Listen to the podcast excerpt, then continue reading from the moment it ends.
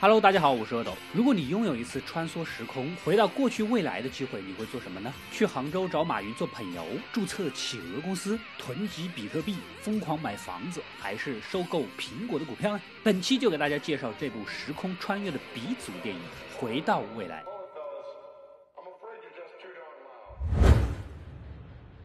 故事发生在一九八五年的加州，我们的男主是个性格叛逆的高中生。那个时代流行的唱摇滚、弹吉他。玩滑板，小脚裤配马甲，他是一个都不会落下的。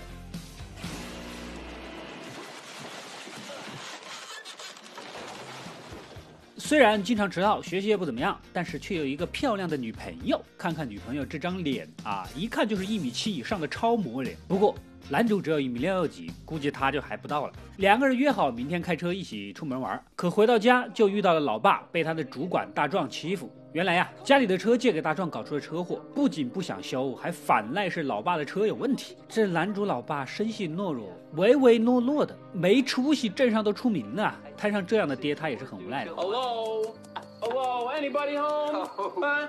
Think, McFly. Think.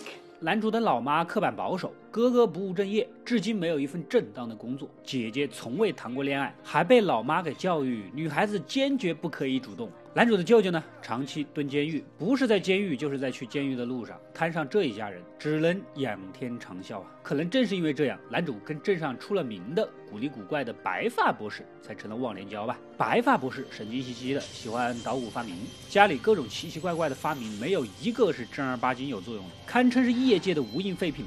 深夜，男主来到约好的地点啊，博士要给他介绍介绍一个新发明，一辆非常蒸汽朋克的汽车。它的外表像一辆车，实际上是一台时光机器。设定好目标时间，一脚油门到达某个极速，就会直接穿越。说着，整了条狗做实验，果然凭空消失了。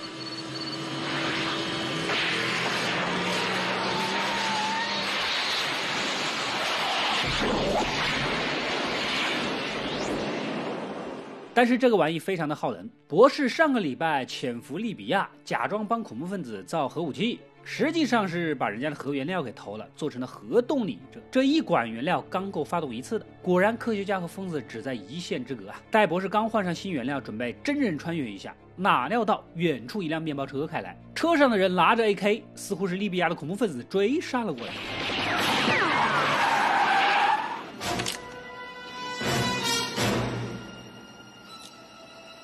恐怖分子直接就打死了博士，眼见要杀死男主的关键时刻，枪却卡壳了。趁着这一丝逃生机会，男主一溜烟的钻入了旁边的时光车，猛踩油门就准备跑。敌人呢一边扫车一边追赶，然而没想到就是这么一脚，时速正好达到了时空穿越的临界速度。只见一道白光闪过，男主穿越时空，来到了一个陌生的地方。差点还被当作外星人给当地人打死。男主呢，只能开车逃命，但是半路熄火了。这里似乎在搞房地产开发。用我多年来的经验来说，别问，赶紧买。问就是不懂特色。靠着双脚来到一处小镇，眼前不管建筑风格啊、车辆啊、行人打扮呐，一切的一切似乎都是五十年代的样子。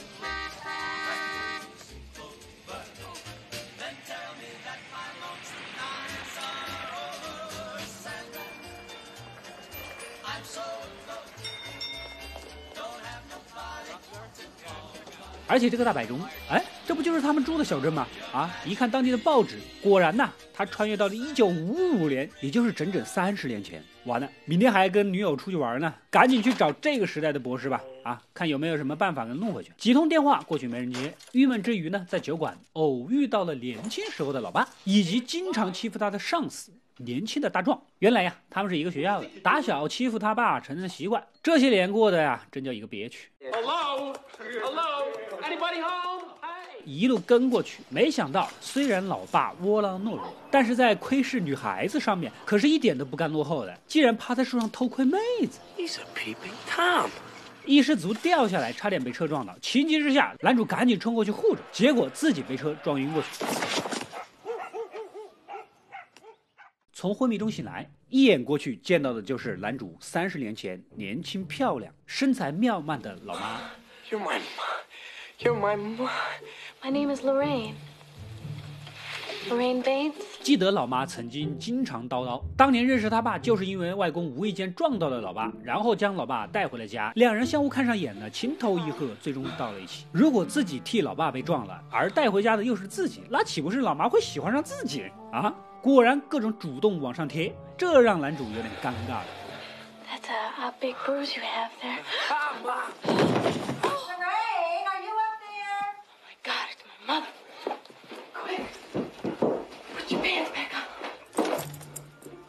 下楼还见了外公外婆，包括那个长期蹲牢房的婴儿舅舅。只要在围栏里面就老是不哭，抱出来就哭，非常适合在围墙之后的生活呀。饭桌上，年轻的老妈一副少女怀春的样子，不停地蹭男主大腿。这可不是之前口口声声说女孩子不要主动的样子哦，搞得男主不得不借口逃走啊。He's a very strange young man. He's an idiot. 顺着指引来到了博士的住处，几十年来的特质一点都没变，依然是神经兮兮、古里古怪。一开始，博士是不信的，他发明的东西就没有能用的。时光机器这么高科技的玩意，怎么可能被自己发明出来呢？显然呢，他对自己还是有清晰的认识的。直到男主道出他发明这玩意儿之前的各种机缘巧合啊，也是男主穿越之前无意间听到的，博士啊这才相信了。两人把坏了的时光机器拖回去，加上穿越前拍摄的录像带，这机器运作的思路大概就清楚了。可是之前说了的，时光机是耗电大户，车上的核原料已经用了，而在一九五五年搞到核原料简直是不可能的，发出这个量级的电的设备啊根本就不存在。但是博士也没有说死。闪电倒是有可能，问题在于这个东西什么时间、什么地方出现，根本就琢磨不透的。这一下，男主想起来了，之前女友给他一张纸条啊，是宣传捐款修复钟楼的传单，正好记录着1955年11月12日的夜里，钟楼被闪电击中之后，就一直摇摇欲坠至今的事儿。也就是说，下周六就会有一场闪电。博士瞬间来了精神，只要把闪电导入到车里面的能量储存罐内，就能送男主回去。眼下还有个问题啊，按道理男主做的任何一件事情都有可能影响未来，导致时空错乱。今天他无意间救了老爸，顶替了被车撞，爸妈就不会相识相爱。男主手上的家庭合照里，哥哥竟然在逐渐的消失。如果不让这个年代的时间线重回正轨，那么他姐姐甚至自己都不会存在，那就只能在这一周的时间内想办法撮合老爸老妈了啊！第二天，两人来到学校，又见大壮欺负老爸。连男主都看不懂，当初老妈是怎么看上他的。Maybe we were adopted. 别的也不多说了，找个空子凑上去，鼓励老爸主动去搭讪。而老妈呢，此时满眼都是男主，根本就毫无机会啊，有点头疼。这个时候，两人路过学校舞会的展报啊，男主想起来，爸妈就是在舞会上一吻定情的，所以这场舞会两人必须要参加。先去鼓励老爸，但是他非常怕被拒绝，宁可放弃也不愿意去。这边又看到大壮正在骚扰老妈，男主气不过，直接冲过去想教训一顿。然而，He said, get your meat hooks.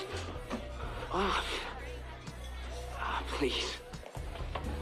So what's it to you, butthead? You know, you've been looking for a body. 块头没人大，个子不高，硬伤啊！幸好教导主任及时出现，没出什么大事儿。眼见照片里面的哥哥整个人都消失了，老爸还是死活不愿意主动啊。男主呢来了主意，老爸是个科幻迷，于是穿着防护服给老爸戴上耳机，一阵 BGM 闪亮登场，假装是外星来客，要求他去追求老妈。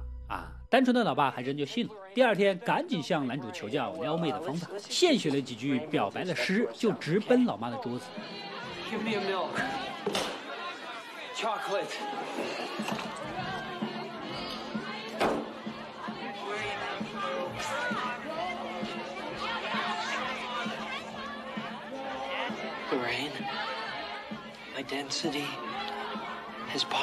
然而，老爸说的磕磕巴巴，还没念明白，大壮这一伙人又来，耻笑他癞蛤蟆想吃天鹅肉啊！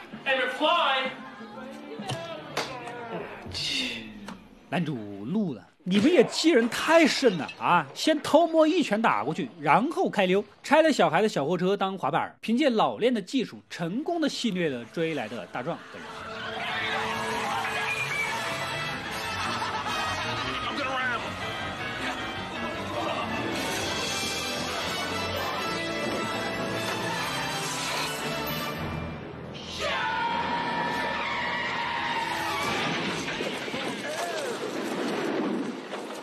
那个年代根本就没有滑板这个玩意，大家看得很新奇。这样一来，老妈更喜欢上了男主了。回到家，博士呢已经设计好了男主回家的一切计划，将电线一直连接到钟楼上，等闪电来的那一刻，时空车以八十八码的速度发动，后面还接根电线，在预定好的时间正好连上塔楼的线，为其充电，然后时空车就可以充能回家啦，并拍着胸脯演示了一遍其安全性。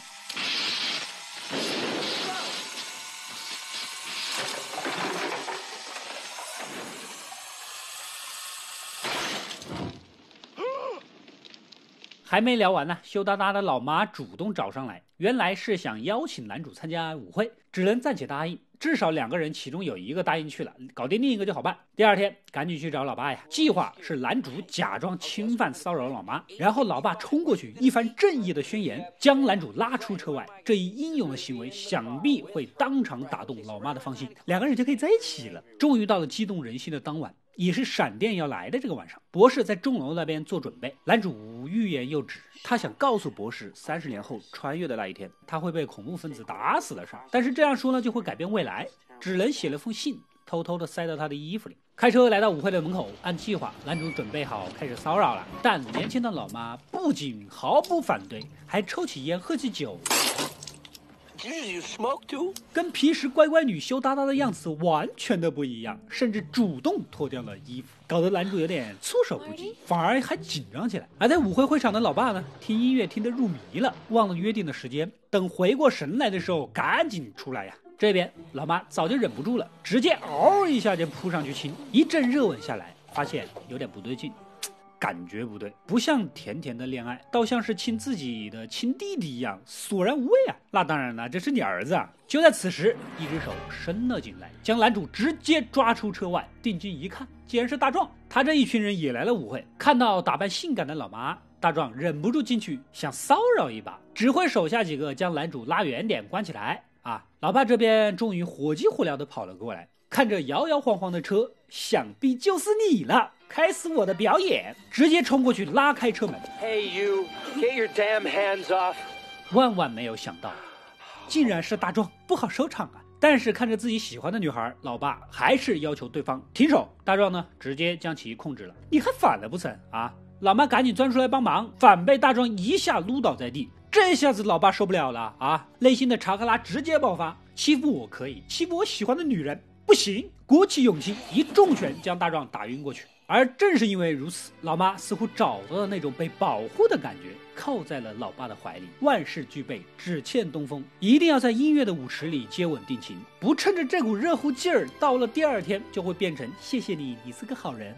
可吉他手兼主唱刚才帮男主凿车厢的时候呢，弄伤了。男主主动请缨顶替，原本一切顺利。可此时来了个好事者，从老爸的手里抢过老妈来跳舞。男主这边是越来越虚弱，都快成了小透明了。然而就在关键时刻，老爸冲过去抢回了老妈，仿佛从此以后告别了懦弱的过去。男主呢也因此恢复过来，在主唱的邀请下弹唱一曲。他那个年代正是摇滚发展的时期。一曲节奏欢快、激情的摇滚乐，整的几个乐手啊，相当的 happy。主唱一看不得了啊，赶紧到后台打电话，告诉表哥查克，这个曲风不错呀。这可不是一般人，查克贝里，美国黑人摇滚乐殿堂级歌手，正巧也是在一九五五年以一首《美宝莲》一曲成名 youdontstarteddoingthethanger。老爸和老妈终于一吻定情，搞定收工啊！耽误的时间有点多了，博士那边还等着呢，赶紧过去。一来呢，博士就跟他交代好了，七分二十二秒之后什么也不想，赶紧开车就对了。还没说完，博士感觉口袋有东西，拿出来一看啊，也明白了，这就是男主给他透露未来命运的信件。你怎么可以这样？这很不符合定理，你懂吗？为了不影响未来，当场将信给撕了。两人争执过程中呢，电线又被狂风给吹断，时间紧迫，博士立马上楼去接。男主忍不住直接就大喊：“你会死的！”但是风太大，根本就听不见呐。再耽误就没时间了。博士挥手让他进车准备。男主一想，这是时间机器，我提早十分钟回去，不就可以提醒博士了吗？啊，立马设定好，那边的线也接好了，可下面的又给拉松了，反正疯狂了，不在乎再疯一把，直接从绳索上滑下来，在最后一刻接通电线。博士也是能扛能打，能法能战啊。男主的车也按时按点的奔向目标，一阵电光火石，时光车消失在了路的尽头。果然，男主回到了1985年，熟悉的镇子啊，赶紧去找博士。可是车又坏了，而恐怖分子从旁边擦肩而过，男主赶紧跑着追上去，然而还是来不及，只看到博士又被打死了，而自己如之前一样又坐上时光机消失了。男主是无比的悔恨呐，冲过去看看博士啊，没想到他没有死。竟然穿着防弹衣，原来呀，他还是将男主的信给粘好了。理论归理论，做人不要那么走 you like。一切尘埃落定，男主终于回到了自己的房子。虽然家人各有各的问题，但终究这才是属于自己的家呀。一觉醒来，还是自己熟悉的房间，仿佛只是做了一场噩梦。下楼来，没想到他那个不务正业的哥哥，竟然打扮的人模人样的在那吃早餐，似乎忙于工作，今晚还要加班。而他的姐姐言语中很多人追求，男朋友太多了，以至于连名字都记不住。What the hell is this? Breakfast. 此时，老爸老妈刚打完高尔夫比赛回来，老妈年轻漂亮，身材苗条。老爸言谈举止是大大方方的，完全没有之前那种唯唯诺诺。不仅如此，之前一直欺负他的大壮，现在是他们家的佣人。原来呀，老爸自从摆脱内心的怯弱之后呢，越来越好，人生一系列的大反转，现在已经是一个成功人士了，还出版了自己的科幻小说，这就叫做性格决定命运呐。男主呢也终于跟漂亮女友见面了，可就在此时，一阵闪光袭来，疯狂的博士再次开着时光车赶到。现在的车已经不需要什么高能能源了，随便捡点垃圾扔进去就能穿越啊！原来呀，博士是告诉男主，未来有一件大事跟他和他的女友有关。他们的孩子遇到了大麻烦，现在必须去帮助他们。三人又赶紧坐上车，飞向了未来。